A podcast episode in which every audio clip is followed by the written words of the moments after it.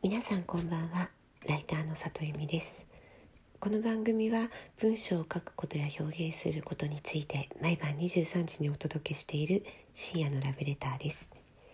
今日原稿を書いていてあそういえばそうだなと思ったことが一つあるんですけども私の原稿って接続詞が随分多いみたいなんですよ。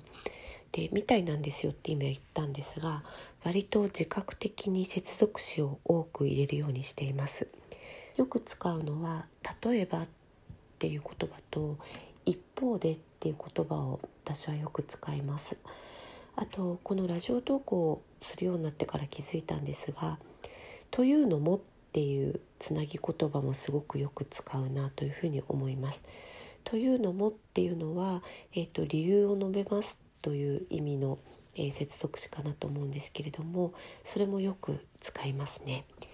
でどうして接続詞をそんなに使うかというとこれ日本語のあの言語構造的に、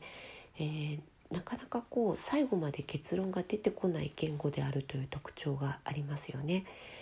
うん、そうであるなのかそうではないなのかっていうのが最後まで読まないとわからない言語だというのが、まあ、日本語の特徴だと思うんです。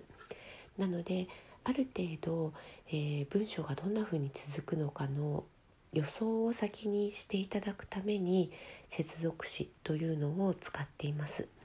つまり、えー、心の準備をして読んでもらう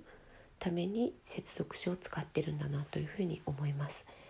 これが話し言葉で言うとより顕著で、えー、文章だとこう先に目が文末を追ってる時があってあこの文章はこれを否定するのだなこの先にってことが分かったりするんですけども話し言葉って本当に最後まで聞かないと肯定するのか否定するのかっていうことが分からないからまあ、こういうラジオトークみたいなところでは特に、えー、接続詞をいっぱい入れるようにしてるなというふうに感じます。えー、その文脈で言うとあの日本語って、えー、すごくハイコンテクストな、えー、言語だと思うんですね。えー、ハイコンテクストというのは、まあ、分かり合ってる者同士が分かり合ってる言葉で語り合うみたいなことを指すんですけれども、えー、特に女性誌にいた頃は、えー、そのハイコンテクストな文化というのをすごく感じました。例えば、えー、ギャル雑誌をやってた時ってもうギャル雑誌を読む人にしかわからない言葉で原稿を書くというのが、え奨励されていたんですよね。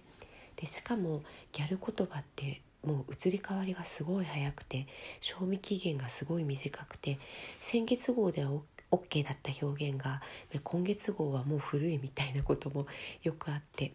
えー、ギャル誌をやってた頃は、まあ、すごくそういうハイコンテクストな文章になれるということをすごく訓練されました。